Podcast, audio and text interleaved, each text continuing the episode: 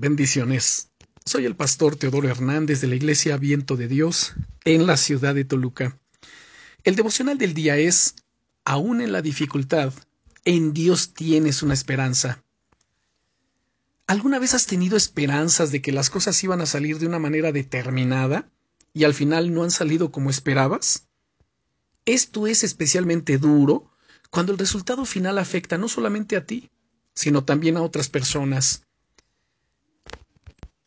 Y seguramente vienen a tu mente momentos, planes, metas, proyectos, cosas que tú querías realizar, que te habías fijado quizás una fecha y lamentablemente no salieron como esperabas.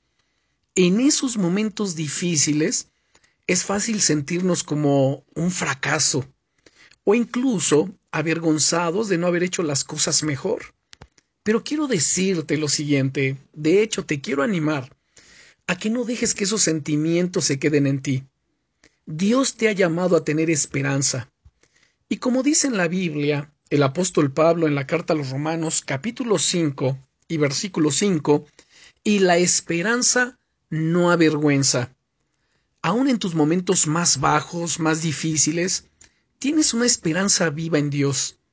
Él puede cambiar tus circunstancias y darles la vuelta, aun a tus fallos y errores, porque Él sabe cómo hacer todas las cosas y que esas cosas te ayuden a bien, que tengan un final eh, satisfactorio para tu vida. Dice en Romanos capítulo 8 versículo 28, y sabemos que a los que a Dios amamos, todas las cosas nos ayudan a bien. Esto es, a los que conforme a su propósito son llamados. Por eso solo ocurrirá cuando tú le entregues a Él todo, incluidos tus fallos, vergüenzas y esas cosas que te frenan, y entonces decidas confiar en Él. Llénate hoy de esperanza. Dios está obrando en tu vida y va a seguir haciéndolo. Que no te quepa ninguna duda. Dice la Biblia en Isaías capítulo 60 y versículo 1, levántate y resplandece, porque ha venido tu luz, y la gloria del Eterno ha nacido sobre ti. Aparta de tu vida todo tipo de vergüenza y las cosas del pasado, y corre en la nueva vida que Él te da cada día. Recuerda que te llevo en mis oraciones.